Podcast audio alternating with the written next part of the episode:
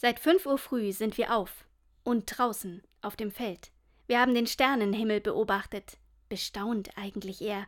Doch jetzt, jetzt reicht es. Mir ist kalt. Meine Oberschenkel sind taub, meine Hände und Füße Eisklötze. Aber es hat sich gelohnt. Oh ja. Wir machen uns auf den Rückweg.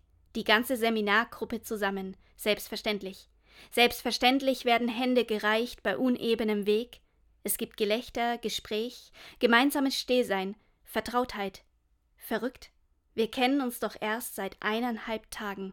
Und trotzdem, trotzdem sind wir plötzlich alle per Du. Angekommen heute früh auf dem Feld sind wir per Sie. Doch jetzt? Wir haben zusammen in die Sterne gesehen, Gottes himmlisches Wunderwerk erahnt und erkannt, wie klein wir sind.